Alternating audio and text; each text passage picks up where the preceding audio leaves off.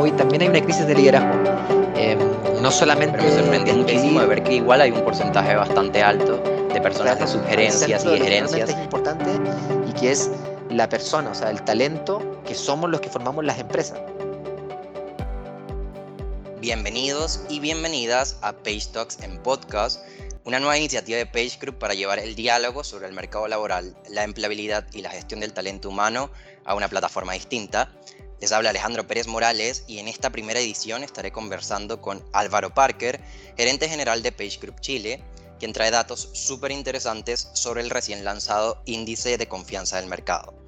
Pero antes, y esto es muy importante preguntarlo, Álvaro, ¿cómo estás? ¿Cómo te preparas para esta cuarentena total que fue recientemente anunciada?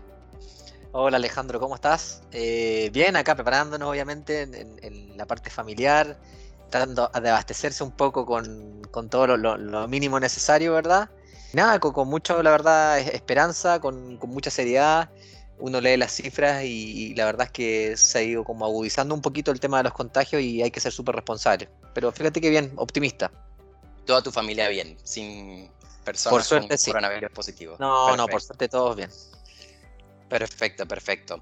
Eh, bueno, como comentaba al inicio, en esta edición en particular estaremos desglosando muchos puntos con respecto al índice de confianza del mercado, estudio reciente de Page Group, que acaba de salir y que estaremos explorando poco a poco gracias a la colaboración de Álvaro. Sin embargo, desde comenzar a hablar sobre este tema denso y bastante interesante, quiero hacer algunas preguntas a Álvaro que tienen que ver un poco más con la experiencia que ha sido estos meses de enfrentarse a distintos obstáculos en este 2020 y también un poco al final del 2019.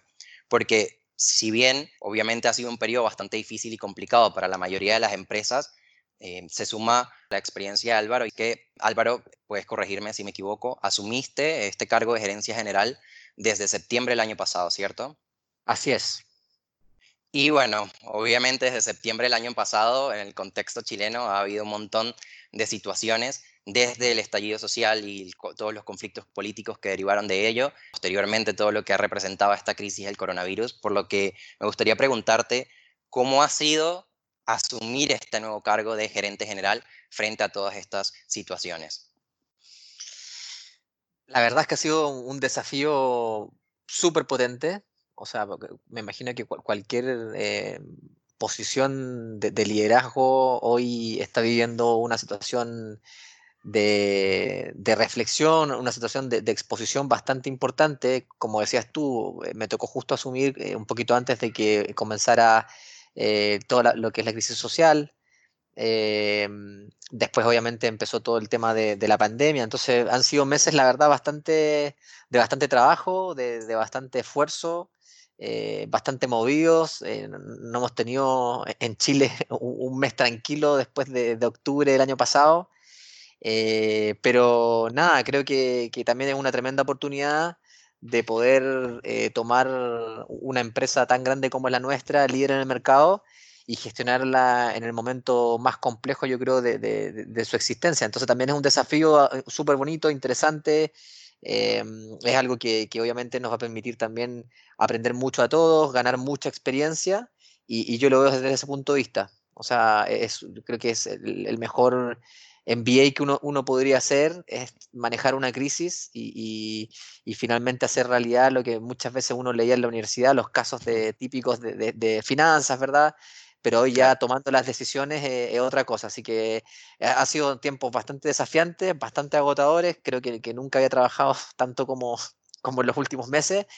Eh, pero al mismo tiempo súper enriquecedores en lo personal y en lo profesional.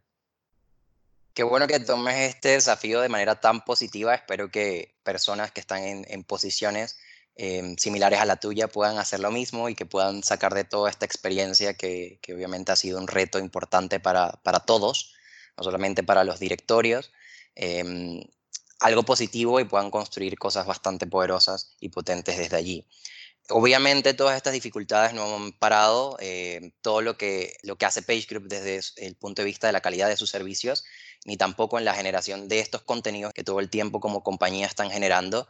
Em, y entre ellos, bueno, uno de esos contenidos es el reciente índice de confianza del mercado, que si bien resulta bastante interesante en sus números, también es interesante por el hecho de que es poco usual ver un índice de confianza salido de una empresa de reclutamiento y selección, una empresa, una empresa enfocada en los recursos humanos, cuando esto es algo más usual de las empresas quizás del rubro más financiero.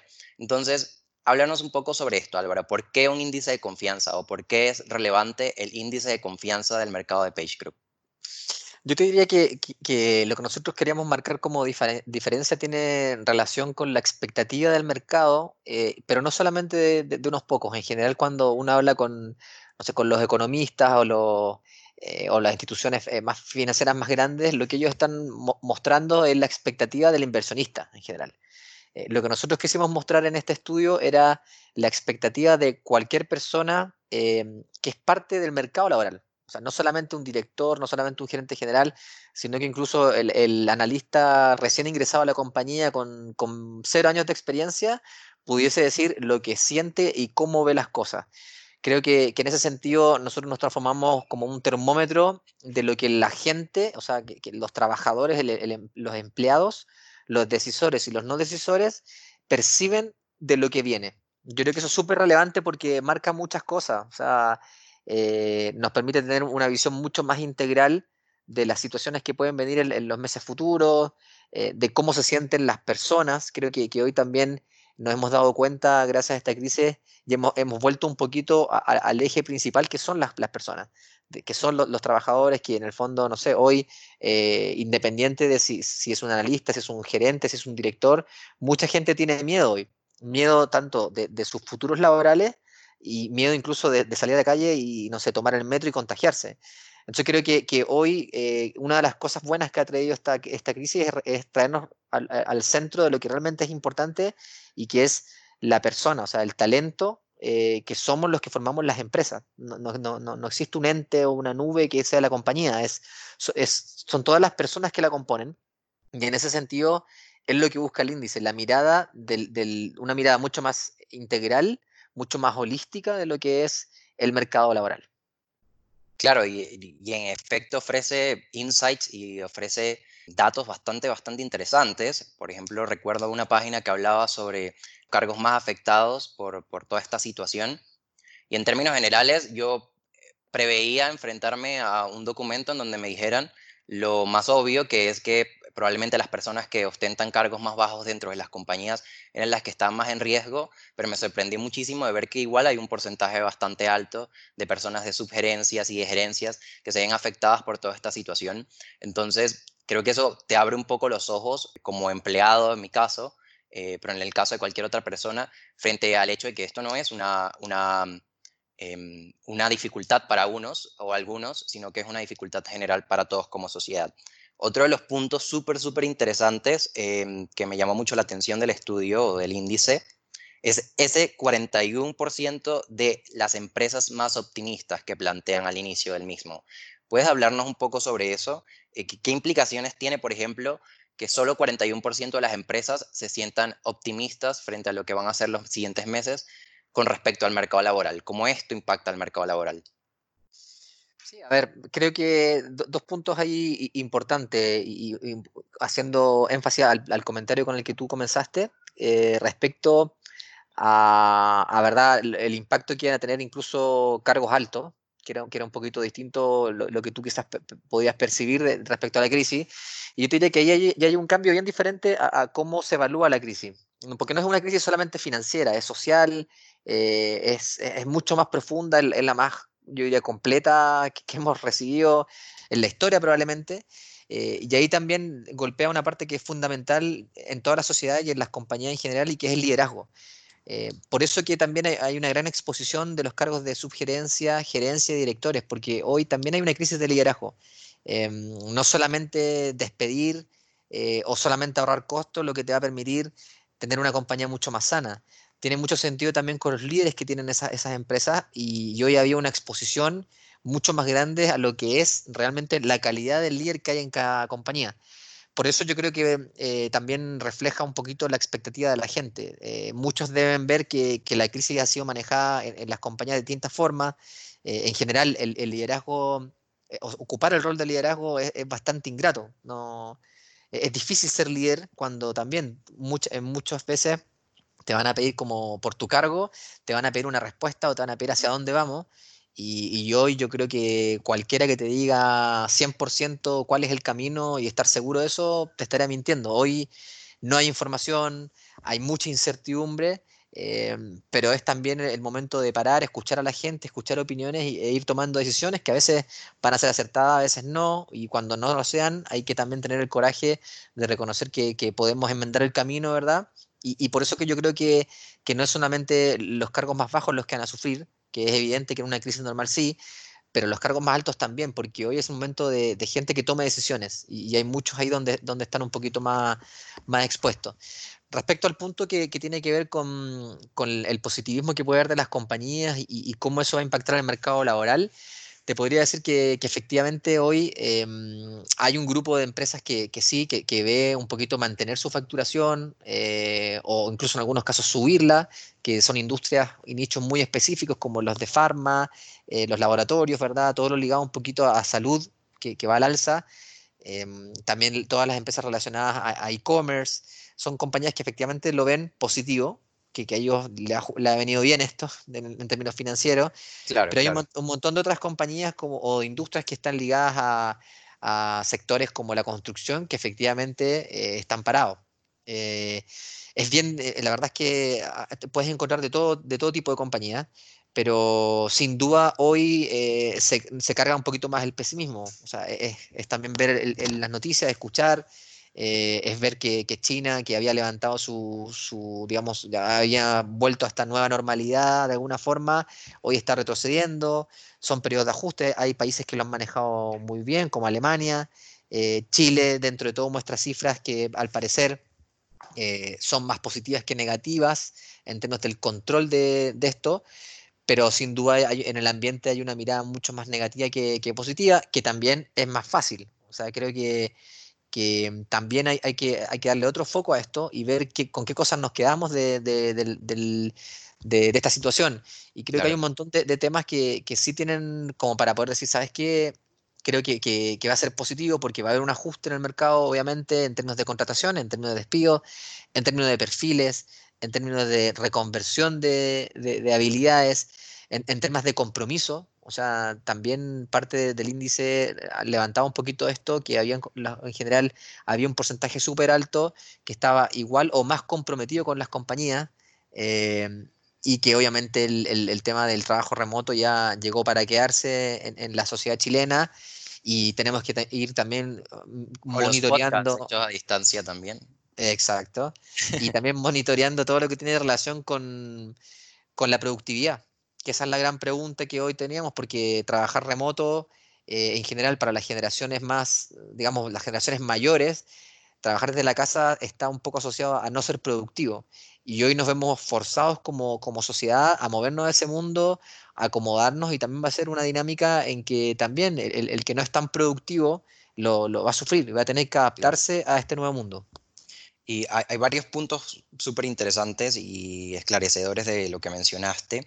Sobre todo me llamó mucho la atención el de la crisis de liderazgo, porque yo creo que existe esta idea de que el liderazgo en tiempos de coronavirus o el liderazgo frente a la situación del coronavirus es solo el liderazgo del gobierno para enfrentar la crisis, pero también hay un liderazgo empresarial que cumple un rol súper, súper importante y mm, me parece bastante interesante eh, que menciones que de hecho está en una situación en donde se tambalea un poco y en donde muchas personas que a lo mejor se consideraban líderes o que se consideraban buenos líderes, ahora al enfrentarse a un contexto mucho más complicado, quizás han visto o se han visto en la dificultad de poder manejar esas situaciones. Entonces eso también lo encuentro súper, súper interesante. Otro de los puntos que me llama mucho la atención del índice de confianza es, eh, esto que mencionaste último y esta tendencia a que las empresas empiezan a invertir esfuerzos y dinero también en la reconversión de habilidades, en los entrenamientos, en, en buscar también nuevas formas de contratación quizá y también en, darle un equipamiento más tecnológico a sus empresas. ¿Cómo desde el punto de vista de Page Group han reaccionado a estas nuevas tendencias? ¿Cómo quizás los servicios de Page Group o las opciones que tiene Page Group para, para mm, apoyar a las empresas que están viviendo todo este proceso se ajustan con estas tendencias? Sí, bueno, lo que nosotros hemos podido aquí también eh, desarrollar con, muchos clientes y con muchos candidatos es, eh, cómo nosotros, lo que decías tú, reconvertimos las habilidades y aceleramos el potencial de las personas. Yo, soy un convencido de que todos los candidatos, todas las personas tenemos un potencial. Todas las personas somos buenos para algo. Eh, lo importante ahí es detectar para qué y poder vincular eso. Em, creo que efectivamente va a ser una, transformación también de, respecto a lo que es el trabajo, eh, en términos de lo que, lo que significa en, muchos, en muchas familias, eh, en lo que significa mm, modalidades de trabajo. En, algún momento, en, mercados, no sé, mucho más maduros que, el chileno, trabajar medio tiempo en una compañía o trabajar de forma temporal por proyectos era, es algo súper usual en, mercados maduros. En Chile eh, está muy vinculado a, un trabajo más informal y que no es tan, eh, por decirlo de alguna forma, profesional. Creo que esos son paradigmas que con esta crisis se van, se van a ir eliminando, porque efectivamente va a haber gente que va a querer trabajar con otro tipo de, modalidad sin necesariamente estar amarrado a un, a un contrato eh, indefinido, formal, con un solo empleador. Eh, de hecho, hay, un desarrollo súper potente en, lo que nosotros hemos podido ver respecto al, interim management, que vendría a ser cómo eh, las compañías contratan gente con expertise por proyectos temporales y profesionales muy buenos que han trabajado en muy buenas compañías y que en el fondo ellos quieren tener, no sé, trabajar medio día solamente eh, obviamente con otro tipo de, compensación, pero en el fondo quieren estar con una compañía de una, industria en la mañana y con otra por la tarde.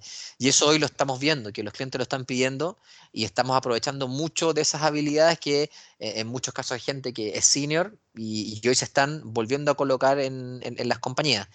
Eh, también estamos apoyando mucho a los candidatos en, webinars y, y workshops para poder desarrollar estas habilidades diferentes este, este foco distinto a lo que es también el e-commerce em, y cómo eso va a afectar la productividad de las personas. Entonces creo que, el mercado en general va a tener un, cambio súper importante, eh, va a tener también, las compañías van a tener un, cambio muy diferente de lo que es el engagement. De hecho, no sé, en, muchos casos, muchos de los candidatos que nosotros entrevistábamos valoraban muchísimo lo que es el trabajo remoto hoy con muchos candidatos con los que yo hablo, eh, lo único que quieren es volver a la oficina, porque también se extraña el, vínculo de la persona, que es una de las cosas que se rompe, exacto, que se rompe un poco al tener un trabajo remoto, en este caso un poquito forzado el que tenemos, ¿verdad? Pero hoy se rompe también eso que, que yo creo que en algunos casos se sobrevaloraba. Em, entonces va a haber un cambio súper potente en, lo que es el mercado laboral, en el comportamiento de los clientes, en el comportamiento de los candidatos. Eh, y efectivamente, el, liderazgo cumple hoy un rol importante porque antes el, cargo era, uno lo vinculaba quizás con el liderazgo, uno asumía que el gerente era un líder. Hoy nos damos cuenta que hay muchos gerentes que no son líderes y hay muchos analistas que sí son líderes.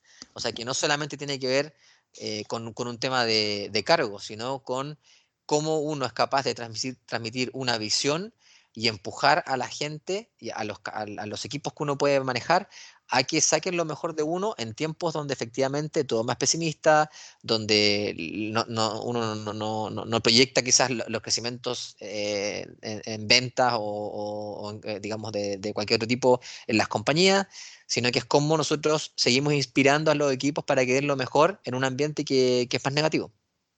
Claro, y eh, qué bueno que culminaras al menos tu frase con ese punto, eh, porque lo conecto mucho con algo que decías al inicio, que de toda esta crisis o todo lo que ha representado esta crisis, eh, estás tratando de sacarle el mejor provecho al máximo y verlo como una especie de oportunidad de aprendizaje.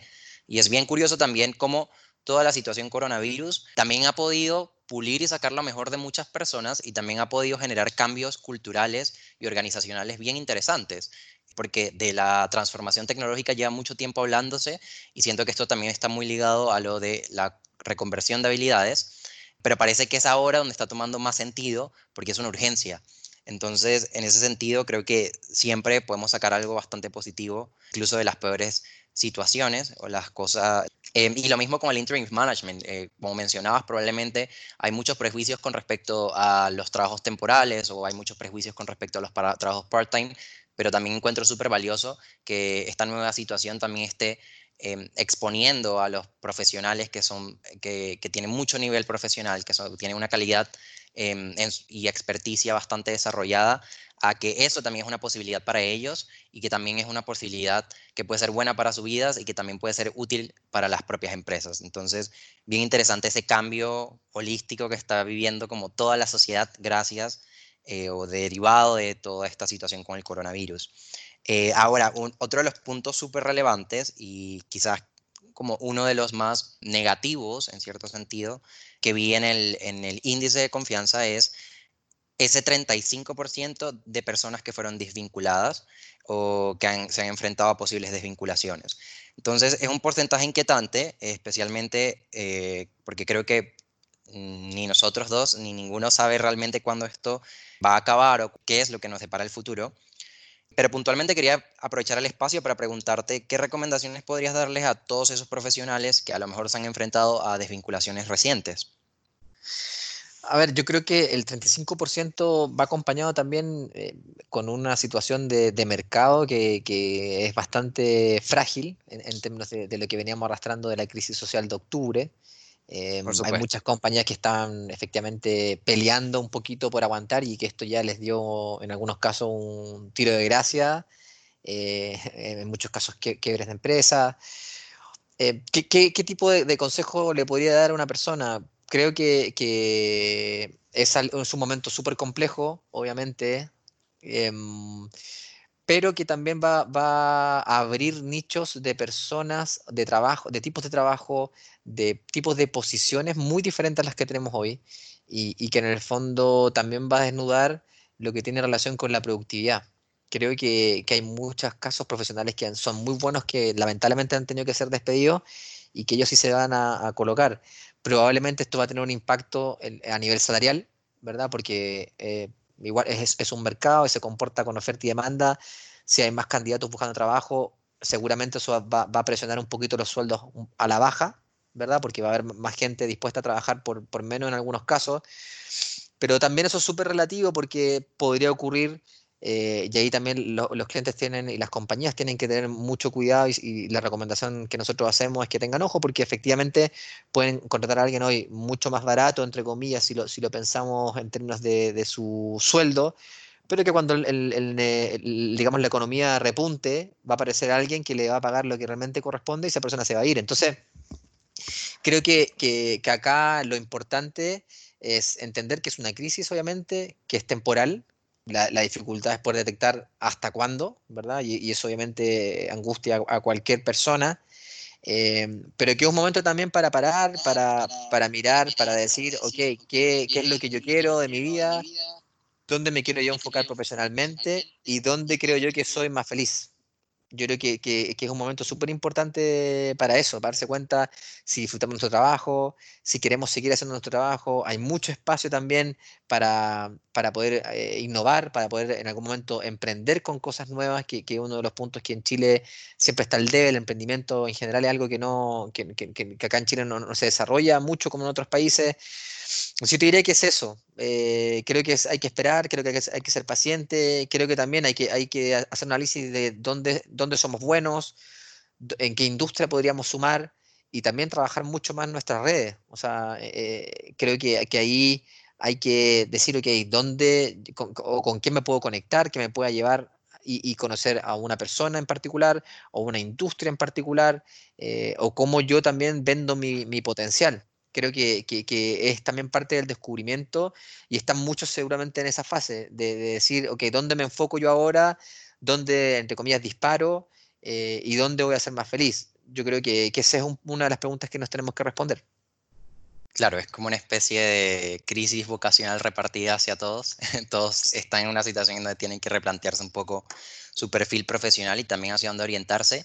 Igual rescato dos cosas bastante importantes que dijiste con anterioridad y es el tema de la reconversión de habilidades, eh, que me parece fundamental, por un lado, y segundo, la importancia que tiene el, que podamos ser flexibles a nuevas formas de trabajar. Yo creo que como profesionales frente a esta crisis, eh, eso es sumamente, sumamente relevante, porque Obviamente es una, una, crisis que plantea nuevos paradigmas y nuevas formas de hacer las cosas y bueno, también es importante que como profesionales podamos adaptarnos a ellos de una u otra manera.